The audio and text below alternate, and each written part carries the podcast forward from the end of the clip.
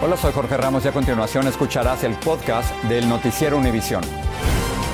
El programa de noticias de mayor impacto en la comunidad hispana de Estados Unidos.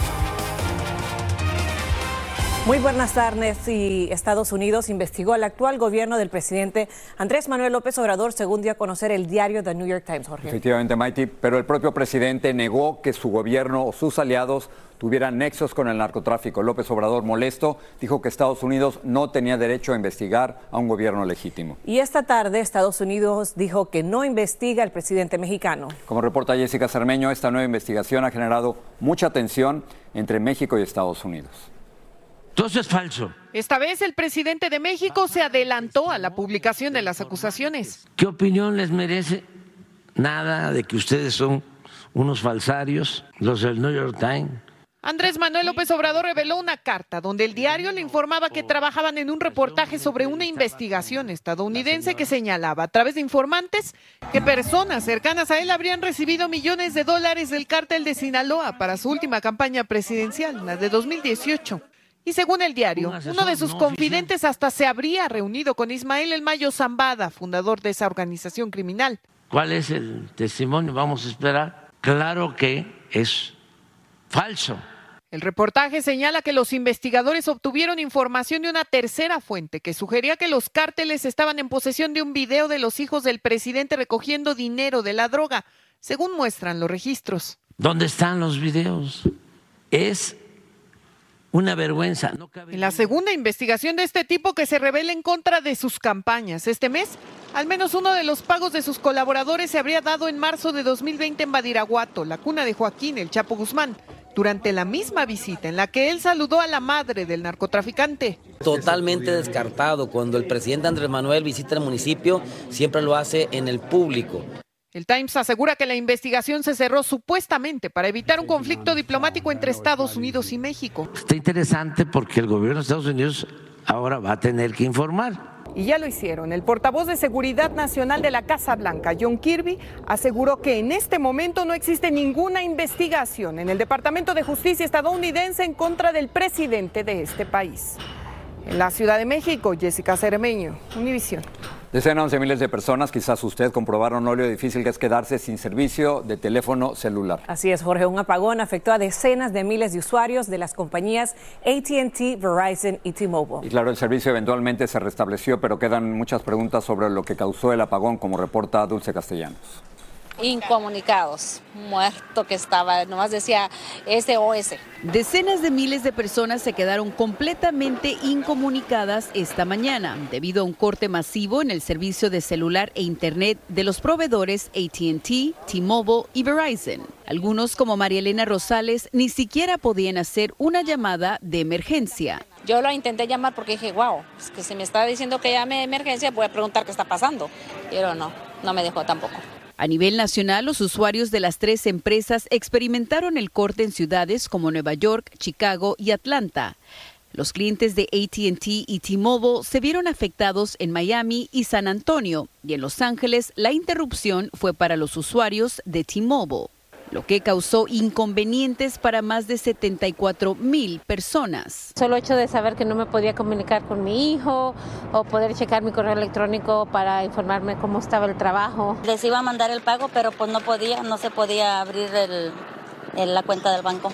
Para quienes dependen casi totalmente del celular, les preocupa que la falla haya sido un ataque malicioso. Todo, tarjetas, eh, todo lo personal, o sea, cuentas de banco hay mucha información que se guardan en los celulares. Las empresas de telecomunicaciones no han revelado la causa y queda la gran incógnita sobre qué pudo haber causado la sorpresiva interrupción. Ahorita hay que verificar con ATT si efectivamente fue un error humano, pudo existir esa posibilidad, o un error tecnológico o si efectivamente fue un ataque cibernético. ATT informó que ya logró restaurar sus servicios. Sin embargo, la Casa Blanca, el Departamento de Seguridad Nacional y el FBI estarán colaborando con la investigación. En Los Ángeles, Dulce Castellanos, Univisión. Como hemos venido informando, el presidente Biden estudia la posibilidad de emitir una orden ejecutiva que restringiría el derecho de asilo de los inmigrantes que llegan a la frontera con México. Funcionarios que enfrentan una ola migratoria en sus ciudades le están pidiendo a la Casa Blanca que actúe, pero activistas y abogados de inmigración dicen estar preocupados, como nos informa Edwin Pitín desde Washington. El presidente Joe Biden busca mostrar fortaleza en materia migratoria y por eso considera una orden ejecutiva para restringir el asilo a aquellos que hayan cruzado ilegalmente la frontera. Es porque ellos se quieren ver como que están haciendo algo para parar a las personas quien vienen ingresando a los Estados Unidos. Para lograrlo, Biden podría citar la autoridad que le da la sección 212F de la Ley de Inmigración y Nacionalidad, que da facultades al presidente de suspender la migración de cualquier persona que represente un peligro para Estados Unidos. Our state needs the help. La gobernadora de Nueva York, estado que alberga 170 mil migrantes, entre ellos algunos criminales, dice que necesitan ayuda y mayores protecciones en la frontera. Demócratas progresistas como la congresista Alexandria Ocasio Cortés dice que, haciendo imitaciones de Trump, no es como lo derrotamos. La gente que está caminando, marchando, tratando de llegar aquí es gente que ya no tiene ninguna otra solución. Pueden decidir que van a detener a muchas más personas, que van a abrir los centros de detención para personas quien vienen ingresando y no dejarlos salir hasta que acaben con el proceso del temor creíble. Dichos migrantes tendrían que demostrar que tienen alguna emergencia médica o una amenaza de tortura en su país de origen. Mientras organizaciones se preparan para retar legalmente el posible plan de Biden, la Casa Blanca se limita a decir que la única reforma migratoria debe venir del Congreso y es ahí precisamente donde todas las partes siguen sin ponerse de acuerdo. En Washington DC, Edwin Pitti, Univision. Y pasamos a Texas, donde se ofrece asesoría legal ante la implementación de la nueva ley estatal SB4. Activistas están recorriendo el estado para educar a la comunidad inmigrante sobre la polémica ley que incluye nuevas infracciones migratorias. Reina Rodríguez nos tiene más. Activistas tejanos redoblan sus esfuerzos contra la ley SB4. Con protestas y a través de foros buscan informar a la comunidad sobre sus derechos antes de que la controversial medida entre en vigor en marzo. La gran amenaza es que personas sean puestas en expulsión. Mediante la nueva ley, la policía local tendrá la autoridad para detener a personas sin estatus legal en los Estados Unidos. El mayor temor uh, es el, el el estar, que te paren manejando con familiares que no tienen documentos en el vehículo. Por meses, decenas de organizaciones cívicas han colaborado para combatir la desinformación. La intimidación, el sentirse uno frustrado, el que también quita la credibilidad del sistema. ¿Qué pedimos? Las manifestaciones contra las medidas migratorias del gobernador Greg Abbott se han intensificado. Líderes comunitarios quieren que las personas sepan cómo responder si un agente del orden público las interroga o las arresta. Piden papeles de que si cruzaste, que si tienes algún uh, tu estatus legal, ahí ya no tienes que contestar. Aplica la enmienda quinta de la Constitución que dice que tienes el derecho a permanecer callado. El gobernador Abbott ha argumentado que medidas como la SB4 son necesarias para disuadir a los migrantes de que crucen de manera ilegal, en tanto que la administración Biden asegura que se estaría violando la Constitución. Esta ley se puede crear para invalidar ciertos derechos que la persona tenga ya aquí en Estados Unidos y al mismo tiempo crear la posibilidad de discriminación. El futuro de la ley SB4 en Texas se debate en una corte luego de que el gobierno federal y estatal se enfrentaron la semana pasada para discutir si la medida puede comenzar a aplicarse. Yo no tengo cubo para gente de migrantes, porque estamos hablando de migrantes de, de cienes. ¿Dónde los voy a poner? Y cuando uh, tomamos documentos una persona, son como 45 minutos cada persona. En Brownsville, Texas, Reina Rodríguez, Univisión.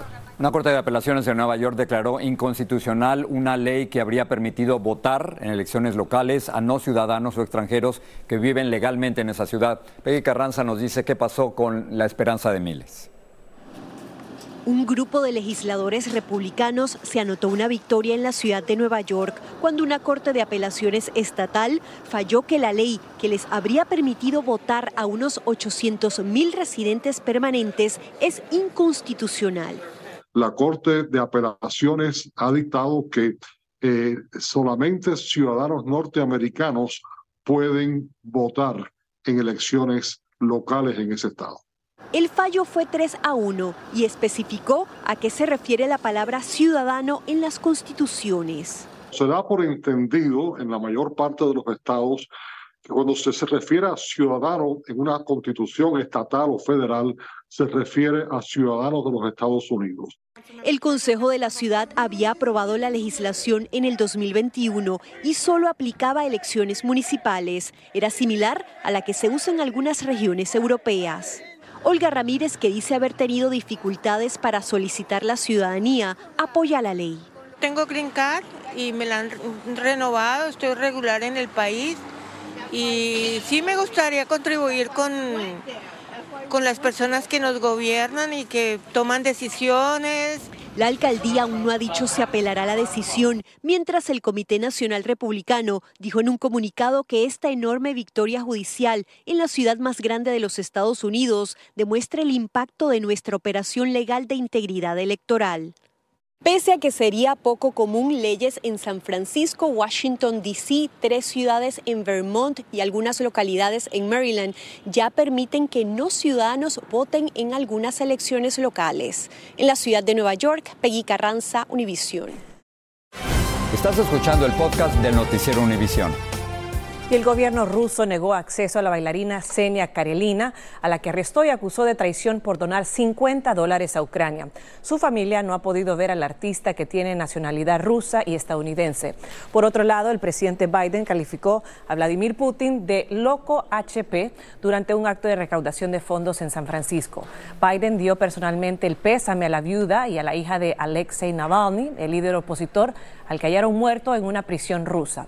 Un portavoz de Putin dijo que el comentario de Biden era una enorme vergüenza y la Casa Blanca planea anunciar sanciones a más de 500 entidades rusas el día de mañana.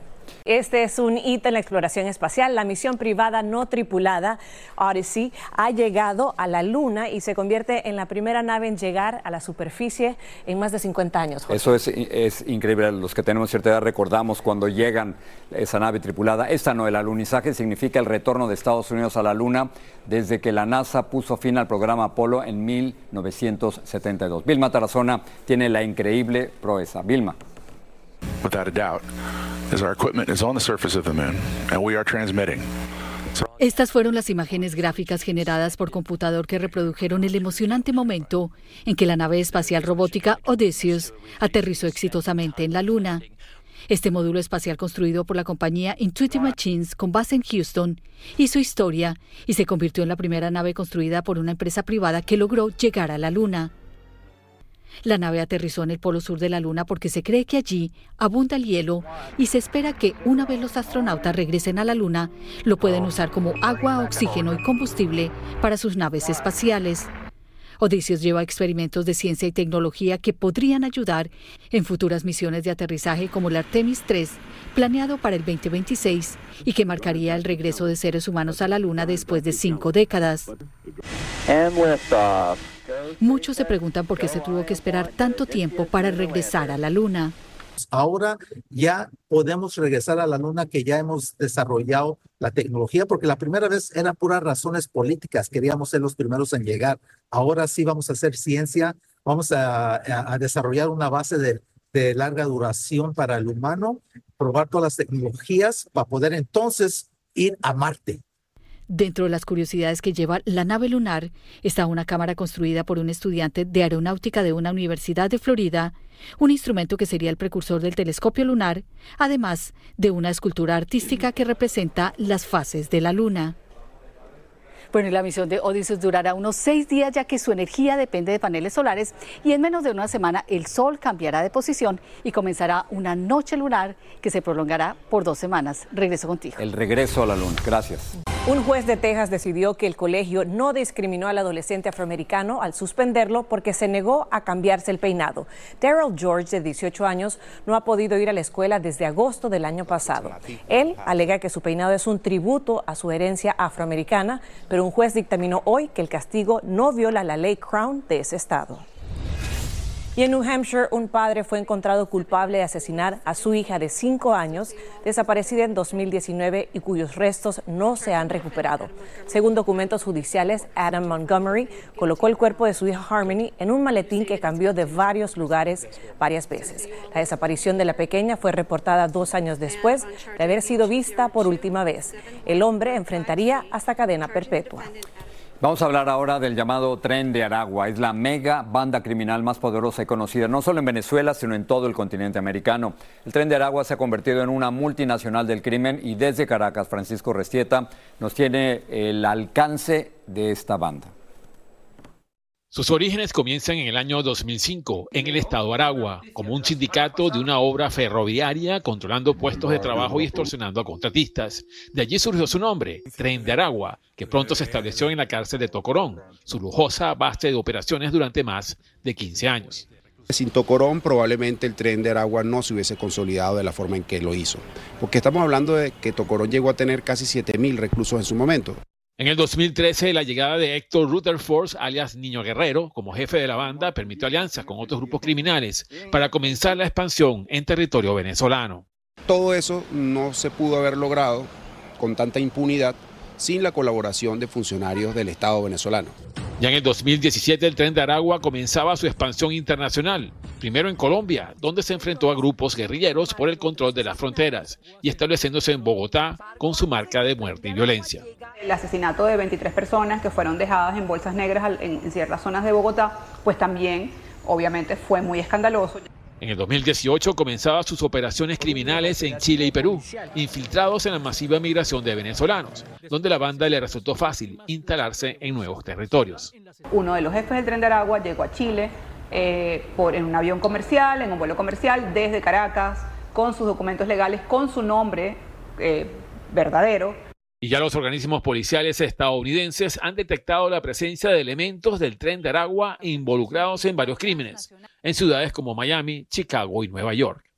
En la actualidad, la banda del tren de Aragua se halla en un periodo de reajuste tras la intervención de su principal base de operaciones, la cárcel de Tocorón, a manos del régimen de Maduro y sus principales líderes aún no han sido capturados. En Caracas, Venezuela, Francisco Urreistieta, Univisión. Y un tribunal español condenó a la ex estrella del fútbol Dani Alves a cuatro años y medio de prisión por agredir sexualmente a una mujer en un club nocturno. El exjugador del Barcelona y de Brasil de 40 años fue detenido en enero y se encuentra tras las rejas. Alves deberá pagar más de 162 mil dólares por daños, mientras que su abogado asegura que su cliente apelará la sentencia. También en España un incendio arrasó un edificio de apartamentos en Valencia. Hay al menos tres heridos, seis de ellos bomberos. El fuego comenzó en la séptima planta y se extendió a otros apartamentos rápidamente. Y el coronel del ejército Frank Rubio fue condecorado hoy en el Pentágono en Washington. Rubio, nacido en Miami pero de madre salvadoreña, ostenta el récord estadounidense de mayor número de días en el espacio para un solo vuelo. Rubio pasó 371 días en la Estación Espacial Internacional. Bueno, Vamos a hablar de otras cosas. Vamos a hablar del precio de los alimentos, que es ahora el más alto en 30 años. Eso es lo que sabemos. Los consumidores gastan poco más del 11% de sus ingresos en comida. En los restaurantes estamos pagando 5% más. En los supermercados la situación es más o menos la misma. El costo de los comestibles subió 1.2%. Y si bien productos básicos como digamos el, el maíz, el trigo y el pollo han bajado de precio, el azúcar la carne e incluso las papas fritas están costando más, están en alza. Esta situación no se veía desde que George Bush padre fuera presidente. Y en otros temas, hoy, esta noche, es la gran gala de Univisión por nuestra tradicional entrega de Premio Lo Nuestro, donde se premia a todos los mejores artistas de la música hispana, Jorge. Y Tony de Andrade nos dice quiénes integran esta selecta lista de nominados y cuáles son las estrellas que serán honradas. Vamos con él. Es la premiación más longeva de la televisión hispana en Estados Unidos. Recibirán premios especiales Don Omar, con ícono global. Ana Bárbara, premio a lo nuestro a la trayectoria. Y Olga Tañón, premio a la excelencia. Yo he aplaudido a tanta gente que le han dado el premio a la excelencia de tantos años que tiene, obviamente, premios lo nuestro, y para mí es un privilegio impresionante. El ensayo de Gloria Trevi fue a puerta cerrada. Al terminar, esto nos dijo de sus dos nominaciones. Porque creo que los premios, más que para mí, son para el público. Porque el público es el que te apoya, es el que está votando. Entonces, cuando gano un premio, pues siento más que nada que los que votaron son los que ganan. Entre los más nominados está el Grupo Frontera con 10 y Yuridia con 7 posibilidades de llevarse la prestigiosa presea. Ricardo Montaner pondrá el toque romántico, interpretando su clásico Tan enamorados. Efectivamente, hace 36 años yo canté por primera vez en Premio Lo Nuestro y era el primer Premio Lo Nuestro. Será una noche de buena música y premios en la que brillará lo mejor de lo nuestro. Y así está el ambiente en la alfombra magenta de Premio Lo Nuestro que está a punto de iniciar. Esta noche les tengo un resumen de los mejores momentos de la premiación. En Miami, Tony Dandrades, Noticiero Univisión. Me acuerdo del primero, pero me tengo, tengo que correr al último porque Claro. tengo que ver a alguien. que Porque si la- no te pasan alfombra. ahí, nota de qué pasó y quién ¿qué te pareció el vestido? Tengo que saber de qué está hablando. O escoge muy bien tus palabras, pero estoy segura que todo va a salir muy bien, como siempre aquí Ahí en su casa Univisión. Gracias.